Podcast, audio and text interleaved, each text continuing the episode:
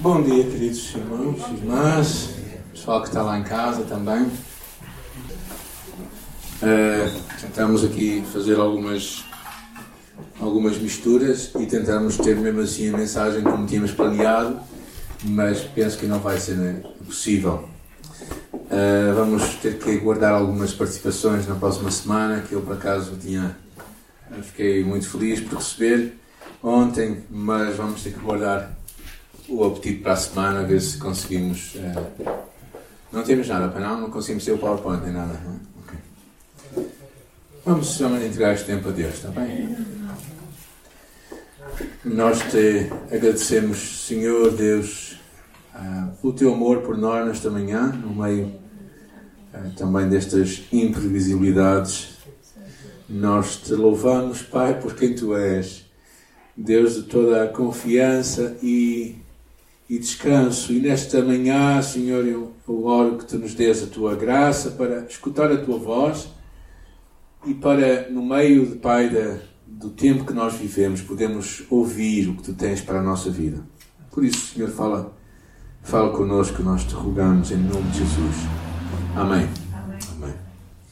Ok. É bom nesta manhã estarmos juntos. Nós temos falado uma série sobre. Podemos passar uh, já para o vídeo, o vídeo preparado, está bem, se conseguimos. Temos de falar uma série acerca do recurso de Deus para, para cada um de nós durante este tempo que estamos a viver. Falamos acerca da importância do Espírito Santo que habita, habita em nós, está em nós. E Ele realmente é o presente de Deus para todos nós. Nós podemos ter a comunhão com Ele, podemos ouvir a Sua voz, a Sua consolação, a Sua direção para a nossa vida isso é uma das maiores bênçãos que Deus nos dá. Também vimos como a palavra de Deus pode ser para ti e para mim um guia nestes tempos que estamos a viver, uma orientação, uma bússola, um GPS, uma, uma forma de Deus guiar a nossa vida e mostrar os seus propósitos para nós. Não é? Se nós queremos saber para onde devemos ir, alguns sabem a importância de usar o GPS. Está eh, bem? Vamos entrar já na, já na, na participação, está bem? Usar o GPS na sua vida. E hoje, e hoje vamos falar, falamos a semana passada acerca da oração, e houve agora a escola de oração que alguns participaram, uma bênção para podermos aprender a falar com este Deus que nos ama e que tem propósitos para a nossa vida. Hoje vamos falar acerca de um outro recurso de Deus para nós. Na verdade é o último que eu estou a trazer, não quer dizer que não haja mais recursos, mas vamos falar acerca da igreja, da igreja, a família da qual nós somos parte. A igreja, claro, é muito mais que um espaço físico. Por isso é que nós somos igreja, seja nós estivermos. Mas verdadeiramente a importância de nós estarmos juntos, de nos relacionarmos, de contribuirmos para os propósitos de Deus. E por isso é que nos juntamos também no espaço físico. Então, a Bíblia fala uma coisa muito interessante no livro de Provérbios, que há, há, há um amigo mais chegado que um irmão. E espero que também na igreja tu encontres algum amigo que seja mais chegado que um irmão os primeiros cristãos convertidos do judaísmo perceberam a importância que isto era. A importância, o que a igreja fez naquela, na cultura de então. E vamos falar um pouco acerca disso. Mas antes, vamos ouvir um pouco o testemunho de alguém que está um bocadinho longe de nós. E vamos por isso ouvir o seu testemunho para nós. Obrigado. Consegue recordar assim de uma história, um momento assim que você. De alguma coisa que tenha acontecido? Eu não, eu não me lembro direito, mas acho que já fomos a uma festa de alguém na casa dos pastores. Uhum. Casa do Daniel. Uhum. Nós vamos lá comer churrasco. churrasco. O que, que tinha da igreja que subia e descia? Um elevador. e aqueles ursinhos e aqueles doces que tinha na cozinha. Yummy!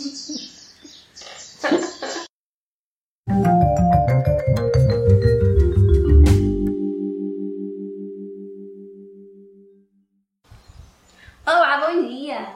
Olá, muito bom dia! Eu sou a Marcele. Eu sou Flávio Santos. Muito prazer para quem não nos conhece ainda. Nós somos missionários enviados pela Igreja do Caminho para vivermos aqui em Santa Tomé e Príncipe, uhum. para fazer alguns projetos que Deus colocou dentro do, dos nossos corações. Estamos cá há um ano e meio, meio. mais, é isso, é isso, um ano e É isso mesmo. E nós fomos desafiados a falar um pouco sobre igreja como família. Family. Como que nós vemos isso? Vamos começar com uma leitura de Efésios 2:19, que diz assim: Assim já não sois estrangeiros e peregrinos, mas concidadãos dos santos, e sois da família de Deus.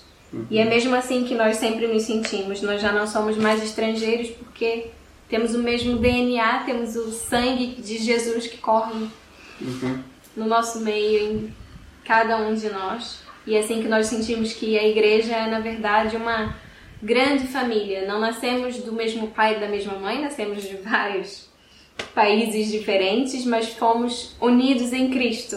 E isso nos torna mesmo uma família.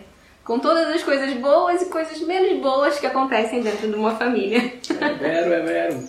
Então, numa forma assim do dia a dia, prática, com forma de testemunho da nossa vida, ah, eu sou suspeita a falar porque nasci nasci no lar cristão, por isso eu, ah, a minha visão de comunidade e família, ela é, é a única que eu tenho é essa, é da igreja. É de frequentar muitos cultos com os meus pais, reunião de jovens e aquelas coisas todas, né? Então, quer queira, quer não, quando a gente passa muito tempo com as mesmas pessoas por muitos anos, acabamos por tornar pessoas mais íntimas umas das outras, não é? Ah, eu acho que isso também é uma coisa que aconteceu conosco quando fomos fomos para Portugal e estivemos na Igreja do Caminho, ah, perceber quão fomos acolhidos e quão isso foi também uma resposta do nosso lado. Naturalmente gostamos, naturalmente nos sentimos bem. E eu costumo pensar que a igreja, a comunidade, como uma família, ela nos torna pessoas mais altruístas. Ah, a gente começa a olhar o outro como outra forma. Uh, Recordo-me da nossa vida em Portugal, de quantas vezes o nosso carro avariou, é verdade, e quantas vezes nós tínhamos um carro de substituição e que não era da seguradora. Graças aos nossos amigos e irmãos da É igreja. verdade, eu não quero citar nomes porque são muitos. E tantas senhoras da igreja que tomaram conta da Beatriz enquanto ela era Exatamente. pequenina, porque precisávamos sair e distrair ou fazer qualquer coisa na igreja. Uhum. Também são parte da nossa família. Temos guardado assim com muito, muito, muito carinho É a vida de cada uma de vocês. Sentimos mesmo que fazem parte da nossa Uhum. família, a família que Deus escolheu para ser nossa. Além da nossa família de sangue que está no Brasil e que nós amamos, nós estimamos muito, mas Deus nos deu o prazer de termos uma família Uhum. portuguesa. E nós somos muito gratos a Deus por isso. Que possamos todos continuarmos nos sentindo família uns dos outros. Família se importa. Que é o que faz sentido, não é? Eu acho que hum, acho que é mesmo isso. Acho que é como forma de, de compartilhar, falar convosco, né? Sem sem filtro, né? Acho que a igreja é isto, sabe? É um local para adorarmos a Deus, é um local para mudarmos hábitos, mudarmos nossos pensamentos, mas é um local também de, de muita entreajuda.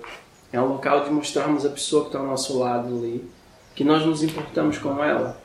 Um, é um local de, de pensar se a boleia é para toda a gente, para ir nos batismos ou numa atividade da igreja. É local da gente pensar se temos ou não temos alimentos para toda a gente da igreja, se tem um irmão a passar uma dificuldade ou não.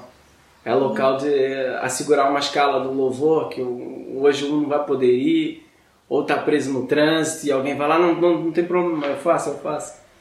Então acho que é um local que a gente aprende muito a não pensar só, só em nós mesmos, não é? Nós gostamos também de aprender com o erro dos outros, então é bom ter um espaço onde se pode compartilhar.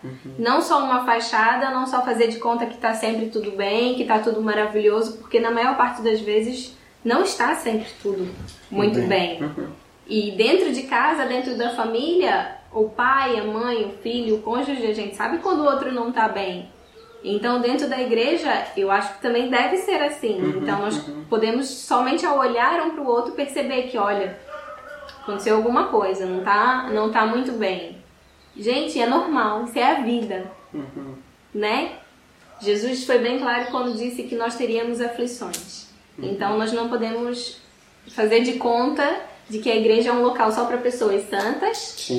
que todas têm uma vida perfeita, que todos estão dentro do mesmo nível, vamos dizer assim, né? Do mesmo nível espiritual. Não é bem assim. Não é assim. É, família, eu acho que é a palavra que define melhor a igreja. Porque na. Um, nós somos os parentes da família que, que a família acreditou e vai, pode ir, vai lá. Vai lá fazer o que vocês querem fazer, Uma sabe? ovelha desgarrada. Não, desgarrada não, que é isso? Vai, vai lá, vai lá fazer o que vocês, o que vocês sentiram no coração, o que Deus falou convosco. Por isto, sentimos que é muito... É especial demais. É isso, é muito Ter vocês difícil. do lado de lá e ao mesmo tempo dentro de cá, dentro de cá. Sabemos que estamos juntos na mesma, somos uma família. E que doce é poder estar em família, que É a gente verdade. possa continuar assim por muitos e muitos anos. Se você não faz parte dessa família ainda, Uhum. venha fazer parte, porque o reino de Deus é o melhor para sua vida. É Pode isso, ter por isso. certeza disso. Não se sintam como estrangeiros, tá bem? Se sintam como família de Deus. Exatamente. Beijos. Beijos. Fiquem bem. Ok, foi muito bom o testemunho deles também. Nós, eu tinha pedido e eh, uma das coisas interessantes é mesmo esta convicção, não é? Que nós, um primeiro ponto que eu queria mesmo falar é que somos todos diferentes, mas em certa medida somos todos iguais. Podemos passar um bocadinho só o PowerPoint, que é importante, só para o pessoal poder acompanhar, eu acho que melhor. Eh, eles, curiosamente, eh, usaram uma passagem que eu tinha que eu iria usar também na, na minha na minha pregação esta é uma passagem muito interessante eles falaram do livro de Efésios não é que Jesus também por nós que estávamos longe chegamos perto e o livro de Gálatas diz uma, uma palavra muito interessante e diz nisto não há judeu nem grego nem servo nem livre nem macho nem fêmea pois todos vós sois um em Cristo se calhar tu e eu não percebemos o poder dessas palavras hoje. Hoje é no- normal nós pensarmos assim. Na altura do cristianismo, quando surgiu, a, a- a sociedade estava muito ah, faccionada, estava colocada em blocos. E Paulo, quando escreveu esta carta, foi verdadeiramente uma revolução. Uma revolução social, no qual todas as pessoas, independentemente da sua raça, do seu género e do seu, do seu, do seu, do seu, sua, do seu extrato social, elas eram a mesmo, tinham a mesma dignidade. Para nós é muito normal pensar assim, mas naquela altura não era assim. Homens e mulheres não tinham o mesmo valor.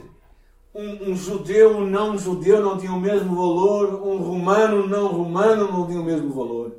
Havia um, havia um seccionismo, havia uma, uma divisão social muito vincada. E a dignidade das pessoas era atribuída de acordo com o seu estatuto. E quando Paulo disse estas palavras, ele fala que nós em Cristo somos um. Temos o mesmo valor, a mesma dignidade, verdadeiramente. O Evangelho é o centro da mudança. E verdadeiramente traz uma revolução social naquela altura. É? As pessoas não conseguem, nós não conseguimos imaginar o que o Evangelho revolucionou a sociedade naquela altura. E como até mais à frente, se lemos, por exemplo, a carta ao Filémon, escrita para um homem rico que tinha escravos para receber o seu escravo que tinha fugido.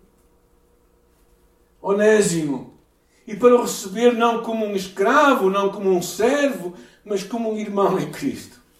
O Evangelho eh, fez eh, o poder de Deus. E o livro de Tiago, o livro, perdão, o livro de Tito fala disto de uma forma muito interessante, dizendo que, que eh, nós somos o povo especial de Deus. Deus preparou um povo especial. Assim, o propósito de Deus não é somente salvar indivíduos, não é de salvar somente a ti e a mim e perpetuar o seu isolamento, mas o propósito de Deus é edificar a igreja, uma comunidade que é nova e redimida. Isto é muito poderoso. É? O propósito de Deus é dar uma família a todos nós. E, e a, a igreja foi planeada desde a eternidade, ela foi verdadeiramente levada a cabo no processo da história e ela também vai ser aperfeiçoada na eternidade vindoura. E antes de nós celebrarmos a ceia do Senhor, que vamos fazer já de seguida, vamos fazer no meio da mensagem, Não pensem que a mensagem já terminou, ok? Então está tudo diferente. É, vamos ver esta promessa de Deus, que na eternidade Deus vai reunir, reunir é, todos os redimidos por Cristo, como um só povo, do qual João teve uma extraordinária visão. E vejam o que é que ele diz. E depois destas coisas, olhei, e eis uma multidão, a qual ninguém podia contar, de todas as nações, tribos, povos e línguas, estavam diante do Cordeiro, diante do trono e perante o Cordeiro, trajando vestes brancas e com palmas nas suas mãos, e clamavam com grande voz, dizendo: Salvação ao nosso Deus, que está assentado no trono e ao Cordeiro. É por causa desta visão de João que nós também, na ceia, antecipamos a vinda do Senhor Jesus Cristo. E de certa maneira dizemos: Maranata, vem Senhor Jesus. Um dos grandes desafios da Igreja é, é realmente ser uma comunidade e não simplesmente um lugar de consumo e uh, eu acho que esta música transmite muito isso. Voltamos ao PowerPoint, por favor. A ideia de que verdadeiramente nós era uma comunidade autêntica que nós vemos acontecer ali naqueles dias. E, uh, e esta era a ideia, era, está muito baseada na, na, palavra lá em, em, Atos capítulo 4, que diz os crentes viviam plenamente unidos, eram como um só coração, uma só alma. Nenhum deles dizia que os seus bens eram propriamente seus, mas punham tudo em comum. O grande propósito do Evangelho é esta ideia de nós vivemos em comunidade. Esse é o grande propósito da igreja, de nós não estarmos sós. E se calhar, nesta semana, eu e algumas pessoas experimentaram um bocadinho isto de perto. Talvez da pior maneira, ah, que foi testemunhar um pouco de perto a morte da Emidinha. Mas que estivemos de alguma forma presente naquela hora. E eu pensei para mim próprio, não é? Quantas pessoas às vezes não morrem sozinhas e ficam esquecidas num lugar, dias e dias. Ah, e de alguma forma Deus nos deu a graça de estar presente com ela naqueles últimos tempos. Mas a ideia de que nós não somos chamados para viver é, isolados. E há um livro que eu estou a ler que fala acerca da transformação da igreja, ele dá uma ideia muito interessante acerca da grande diferença de, de sermos comunidade ou sermos um lugar de consumo. É? Quando nós pensamos na igreja como uma comunidade, nós falamos em nós, do nosso interesse, do nosso objetivo, do nosso alvo como igreja. E quando nós falamos de um lugar de consumismo, nós pensamos em nós próprios, como indivíduos, no eu, quando nós pensamos na comunidade, nós pensamos em vivermos a missão que nós temos juntos. E quando nós pensamos no consumismo, nós pensamos em satisfazer as nossas necessidades somente. Nós vamos à igreja somente para, para sermos servidos e não para servir. E nós pensamos que a igreja, nem pensamos que a igreja, na verdade, eu vejo muitas vezes é como um banco, onde nós só conseguimos retirar de lá o que estivermos dispostos a colocar lá dentro. E há muita gente que quer vir à igreja só para retirar, só para extrair coisas, mas nunca para contribuir. E esta é uma mudança que nós precisamos de manter e de viver.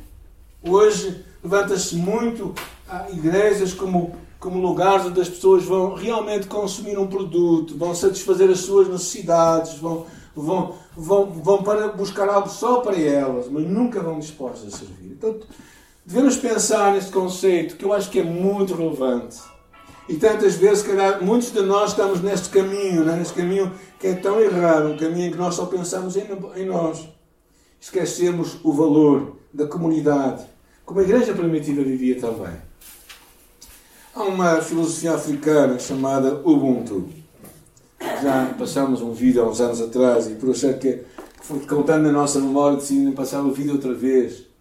Mas esta filosofia africana, nas palavras de Nelson Mandela ou da sua esposa, diz assim: para os africanos, o Ubuntu é a capacidade de compreender, aceitar e tratar bem o outro. Uma ideia semelhante ao do amor ao próximo. Ubuntu significa generosidade, solidariedade, compaixão com os necessitados, o desejo sincero da felicidade e da harmonia entre os homens. É pensarmos nos outros. E ele conta uma história interessante. Eu acho que verdadeiramente em algumas culturas, mesmo no mundo, encontramos o valor de Cristo muito mais perto do que as nossas culturas ocidentalizadas e cristianizadas. Mas esta é uma ideia clara do Novo Testamento. Quando lemos aquela palavra, lembramos que os discípulos amavam-se uns aos outros. Isto era o bendito fruto da morte de Cristo por seus discípulos e a resposta à sua oração por eles quando estava pronto a morrer, diz um comentário da Bíblia. Uma, uma revista de liderança, ela conta o seguinte: um grande técnico uma vez falou sobre a dificuldade de compor uma equipa. Achar bons atletas não é uma tarefa difícil. O que é difícil é fazer com que eles joguem em equipa. E na verdade, todos nós percebemos isso. Às vezes temos que lidar com outras pessoas que pensam diferente de nós e temos que valorizar o facto de que somos a mesma equipa. É? Às vezes nós queremos que toda a gente concorde connosco, que pense a mesma coisa que nós pensamos. E verdadeiramente isso é irreal, isso é ilógico. Mas o que é importante é todos nós, como, como igreja, termos a mesma intencionalidade, termos os mesmos valores, termos os mesmos princípios, jogarmos, perceber que jogamos na mesma equipa. É? Por isso, se estás lá em casa ou estás aqui, podes dizer à pessoa que está ao teu lado: nós jogamos na mesma equipa. Não estamos em equipas diferentes. Isto eu acho que é muito importante, gente, porque às vezes nós pensamos que outra pessoa joga noutra equipa. E o livro de Atos tem tanto da igreja primitiva. Logo no princípio da igreja primitiva. Lemos isto, né? E todos os que criam estavam juntos, tinham tudo em comum. Vendiam propriedades e bens, repartiam com todos, segundo cada um havia de mistério. Há tantas coisas que poderíamos falar acerca disto. Tantas lições que podemos dar. Eu quero só citar alguns. Primeiro, a importância de nós respondermos às necessidades dos outros é verdadeiramente a nossa chamada como igreja. Vivermos para fora, compartilharmos as nossas possessões com aqueles que passam necessidades. Eu não consigo conceber uma igreja que não consiga ter uma obra social. Não consigo conceber. Na minha mente isso não existe. Não é possível. Não é possível nós nos sentarmos ao lado de pessoas e sabemos que elas passam necessidades e não fazermos nada. Não consigo perceber isso. E isto também revela uma coisa, que a igreja, a igreja primitiva percebia uma coisa muito importante, que nós somos mordomos daquilo que Deus nos dá, mas nunca os donos. A ideia de nós entendermos a, a bênção de Deus para nós não como final, mas como algo para nós também, depois, digo aqui, sermos generosos. A igreja primitiva vivia-se de uma forma tão interessante, percebia o valor do empenho de estar, de estar a abençoar as pessoas. No livro de Atos, capítulo 6, lemos que escolhei, pois, entre vós sete irmãos de boa reputação, cheios do Espírito Santo e sabedoria, dos quais constituamos sobre este importante negócio, que era cuidar dos necessitados naquela altura. Este é um grande princípio, esta ideia de vivermos em comunidade. Perceber que a vida, a ideia de família é esta ideia de, de comunidade. Por isso é que às vezes as famílias não aguentam, porque as pessoas não casam. As pessoas são duas pessoas dentro de uma casa que querem as suas necessidades satisfeitas. E por isso é que arrebentam os casamentos. Porque nós não percebemos o que é comunidade. Percebemos dos nossos interesses, dos nossos desejos, das nossas necessidades.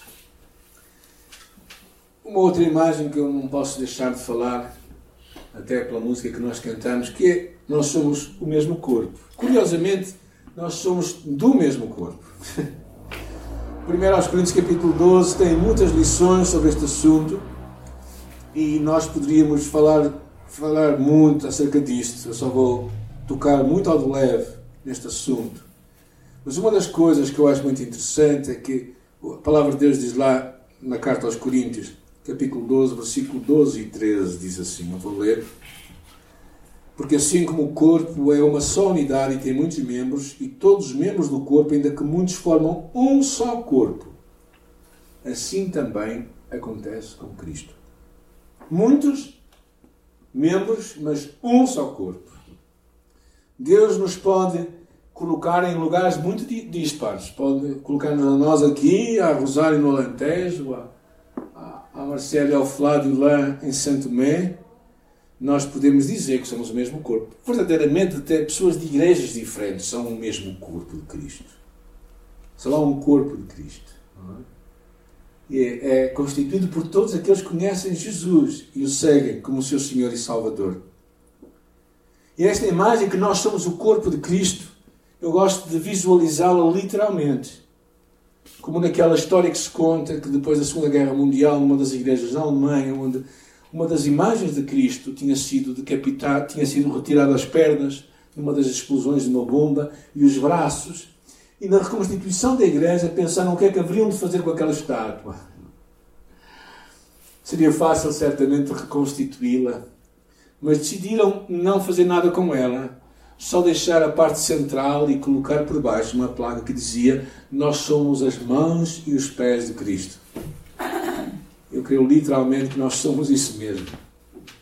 O Cristo invisível se torna visível através de nós, de ti e de mim, mas não de nós isoladamente. Se torna-se através de nós como corpo. Nós somos o corpo de Cristo. Eu não sou o corpo de Cristo. Tu não és o corpo de Cristo. Nós somos o corpo de Cristo. Por isso é que é importante uma igreja local.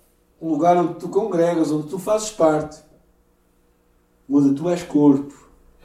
E esta passagem tem muitas lições mas aqui fala, não é? Se o pé disser eu não sou mão, portanto não faço parte do corpo.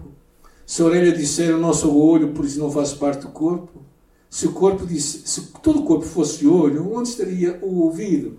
E se todo o corpo fosse ouvido, onde estaria o olho? A importância de percebermos a importância de cada um de nós é necessário e tem uma função. Existe no corpo humano um, uma coisa chamada apêndice, que eu acho que ainda não descobriram, mas por alguma coisa nós temos até o apêndice em nós. Mas todos nós somos uma parte do corpo. E depois, no, no final da passagem, é muito interessante. Ela diz assim: ora, para que não haja divisão no corpo, mas para que os membros tenham igual cuidado uns pelos outros. Se o membro sofre, todos sofrem. Se o membro é honrado, todos, sonham, todos se alegram com ele. Vós sois o corpo de Cristo, individualmente membros desse corpo. A importância da diversidade na, na unidade, na unidade na diversidade, é? a importância de harmonia, de cooperação, de amor. Há tantas lições, mas a ideia da igreja de um corpo é uma ideia da unidade que Deus quer trazer a nós, como um só propósito. E esta era uma imagem que eu penso que tantas vezes nós precisamos de resgatar na nossa mente. Entender que Cristo está no mundo hoje, através de nós, seu corpo, aqui na Terra. Ah, eu queria também deixar um desafio que eu acho que é claro da Igreja primitiva e que é claro para a nossa Igreja também hoje, no século XXI. A importância de nós não pararmos de partilhar o amor de Cristo. A ideia de que a ideia não é nossa família somente.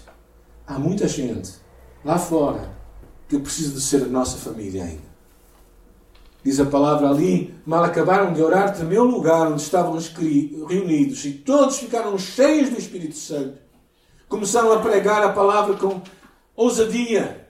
E os apóstolos falavam com grande autoridade acerca da ressurreição de Jesus Cristo e eram grandemente abençoados. Não poderíamos pensar numa igreja, numa família, como uma comunidade ocupada em si mesma, como se tivesse abandonado o mundo lá fora. É outra coisa que eu não consigo perceber. Porquê? Porque está implícito ser igreja está implícito pensar naqueles que ainda não são igreja. E a igreja primitiva vivia esta realidade e nós precisamos de viver esta realidade. De lembrar e de viver em prol daqueles que ainda não ouviram falar de Jesus e de fazer tudo para que eles o ouçam. Lembrar as palavras também lá no livro de Atos, logo no princípio, no primeiro extrato que nós temos, logo no Pentecostes, e todos os dias acrescentava o Senhor à igreja aqueles que se haviam de salvar. Três lições importantes aqui, neste pequeno versículo. Primeira, é Deus que acrescenta os salvos. Tu e eu podemos fazer muito. Tu e eu podemos usar todas as tecnologias, tu e eu podemos usar toda a persuasão, mas é o Espírito Santo, é o Senhor que converte, que, que traz arrependimento, que traz mudança no coração. É Deus que vai, que vai fazer a obra. Isso para quê? Para nos tornar também pessoas humildes. Pessoas que dependem de Deus e do poder de Deus para realizar os milagres e a salvação na vida das pessoas. A segunda grande verdade é esta: Deus acrescenta à igreja os que haviam de ser salvos. E aqui há, uma grande lição. Deus não os acrescentava sem serem salvos, nem os salvava sem os acrescentar à igreja. Esta ideia de de crentes sem igreja não é uma ideia bíblica de certeza. Pelo menos na minha Bíblia isso não está. Claramente há uma ideia de salvação e vinculação à igreja estão claramente juntas. Desde o princípio, desde o primeiro relato da igreja primitiva, que está aí para a vossa leitura. E finalmente, Deus fazia isto a cada dia. Uh, Queira Deus que nós vejamos muito mais de Deus agir na vida das pessoas, na salvação de vidas. Mas para isso é, é importante nós nos sentirmos incomodados, nós amarmos os, os perdidos, nós orarmos pelos perdidos, nós vivermos compungidos em nosso coração para que eles venham a conhecer Jesus. Um dia, quando nós nos despedimos das pessoas que nós mais amamos, podemos dizer muita coisa acerca delas. Mas se tu não tiveres a certeza que ela é salva, então, se tu não fizeste nada por aquela pessoa, então deves sentir-te um bocadinho incomodado. Podes fazer as tuas orações a favor dela, mas não vai adiantar muito, como já sabes. Podes, podes até fazer mil e uma coisa, mas o que é importante é, enquanto é vida, fazeres tudo para que a pessoa venha a conhecer Jesus e te importares com ela. Depois acho que uma pergunta que tu tens que fazer a ti próprio é: será que eu acredito no poder de Deus para salvar aquela pessoa? Ah, não, aquela pessoa nunca será salva. Bem, se calhar alguns pensaram isso de ti, não? Mas Deus é capaz de salvar todos. E por isso, na tua alma alimenta uma esperança e um desejo e trabalha para que aquela pessoa possa conhecer Jesus. E quero terminar com uma frase, uma simples frase, que encontramos no relato de Éfeso, que diz assim: Cristo amou a Igreja e se deu a si mesmo por ela. Nós sabemos que está no contexto para os homens, não é? para os homens que devem amar a sua esposa como Cristo amou a Igreja e se deu a si mesmo por ela. Mas eu penso que que não é tirá-la fora do contexto quando nós lemos esta passagem, este versículo da Bíblia separado, e quando enfatizamos esta frase, simplesmente, Cristo amou a igreja e se deu assim mesmo por ela. Não foi isso que ele fez? E a pergunta que eu faço, se calhar, nesta manhã, a ti e a mim, é se eu estou disposto a fazer o mesmo pela igreja. Quanto é que eu estou disposto a fazer por a família onde Deus me colocou? um lugar onde todos nós somos diferentes. Que às vezes pergunto-me como é que é possível nós nos juntarmos no mesmo espaço e, e termos comunhão, estarmos juntos no mesmo espaço, pensando de uma forma tão diferente, temos realidades tão diferentes, pensamentos tão diferentes no dia a dia do nosso, da nossa vida, não é? A importância de nós aprendermos esta ideia de comunidade, desenvolvermos este pensamento de comunidade, de pensar nos outros, como o Flávio falava até, de pensar nas boleias quando fomos para os batismos de longe, não é? E claro a importância de nós assumirmos esta ideia da unidade, de sermos o corpo de Cristo. E por isso não podemos parar de partilhar este amor